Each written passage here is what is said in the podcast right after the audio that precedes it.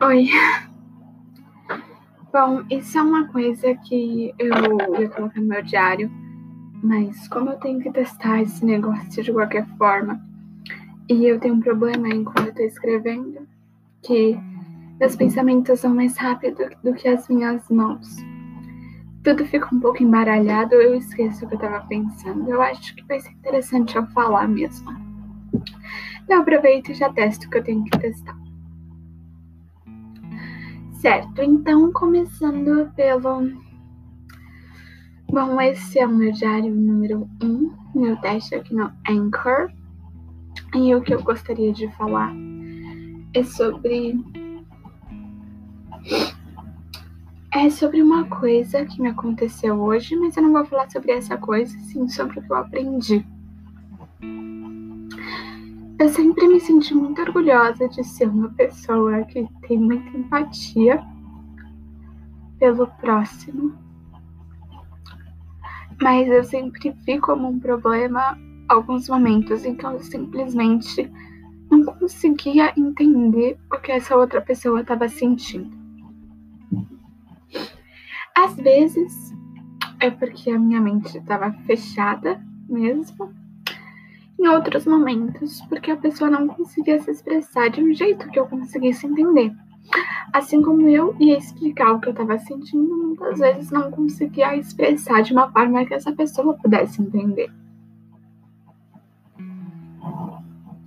E isso sempre foi um problema para mim, porque eu acho que a maior qualidade que o ser humano pode ter é a empatia. Não a única, e só ela e em excesso é ruim também. Mas eu acho que ela é super importante. E aí, quando eu me encontro em vista desses impasses, eu me sinto muito mal. Muito mesmo. Eu me sinto triste, incapaz. E eu também me sinto mal porque os outros não entendem essa minha capacidade de entender do jeito que estão explicando percebem isso como se fosse uma espécie de. Eu me fazendo de tonta, sabe? Ou como se eu simplesmente fosse insensível, mas não é isso.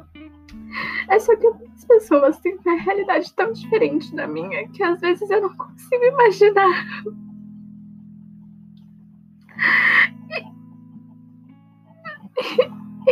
Não é porque, tipo, sei lá.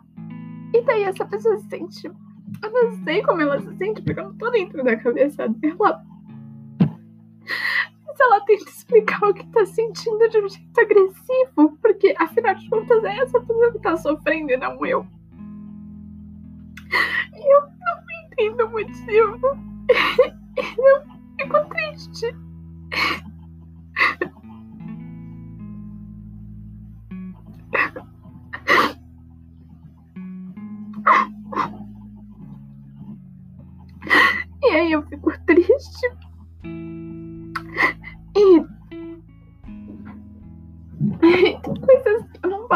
Fazer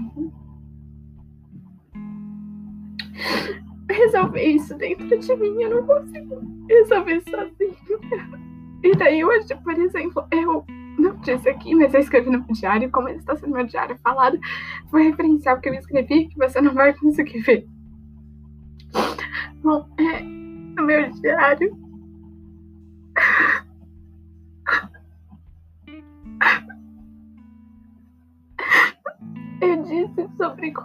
eu não gosto de que as outras me vejam chorar. Não porque eu não gosto de mostrar uma fraqueza, por exemplo, eu não ligo para isso. Eu acho bom que as pessoas vejam que eu tenho fraquezas, porque isso me torna humana. O que eu não gosto é quando me veem chorar por, em duas ocasiões. Quando satirizam isso, eu me sinto muito mal. E quando tentam resolver o meu problema. E muitas vezes eu não quero que resolvam meu problema, eu só quero chorar. E daí eu percebi que isso não é uma regra, porque tem vezes que eu não tenho como resolver o problema sozinha. E essa foi uma dessas vezes. Então eu chorei na frente dos meus pais, né, enquanto eu tava explicando o que eu tava sentindo. E não foi ruim, eu não me senti mal como eu costumava me sentir. E o motivo não é porque. É, porque. Ai, não. Parecia direto oposto do que eu tinha falado antes, né? Eu me senti mal, eu não gosto que tentam resolver o problema, mas é, foi justamente porque eu não tava conseguindo entender o que a outra pessoa tava me dizendo e eu tava me sentindo mal porque eu não conseguia ter essa capacidade sozinha. Mas era uma coisa que eu realmente não ia conseguir sozinha. Eu precisei que outra pessoa explicasse para mim o que ia melhor e que conseguisse explicar de uma forma que eu entendesse. Não de uma forma agressiva. E nem sentindo essa dor. Porque quando você tá sentindo uma dor e vê alguém que não sente e não entende, às vezes parece que essa pessoa tá te julgando. E às vezes ela tá mesmo, mas não era o caso. Mas como era uma mensagem de texto, como é que ela ia saber que não era o caso, né? Então, quando você tá sentindo alguma uma dor, quando você tá sendo prejudicada por algo que outra pessoa não vive, essa pessoa tá falando sobre isso, tentando resolver o seu problema, irrita. E daí você revida. Eu faço isso também. Você revida de uma forma agressiva, de uma forma defensiva, querendo mostrar para essa pessoa que nem tudo do jeito que ela acha que é. E eu, pelo menos, já tinha entendido. Mas quando eu pedia para me explicarem o que, que era o problema, o que, que é que não era do jeito que eu achava que era, não conseguiam me explicar voltavam a falar a mesma coisa que eu já não tinha entendido antes. E eu tentei entender, mas sempre que eu pedi uma explicação melhor, mais detalhada, me ignoravam. Ou melhor, não me ignoravam, mas achavam que eu tava de brincadeira e repetiam a mesma explicação. E foi só quando uma pessoa de fora chegou para mim e falou: Não, Olivia, é isso, isso e isso. É isso que você tá sentindo. É isso que tá acontecendo. E é isso que aquela pessoa tá sentindo. Quer dizer, eu não sei o que essa pessoa tá sentindo, mas faz sentido se for isso.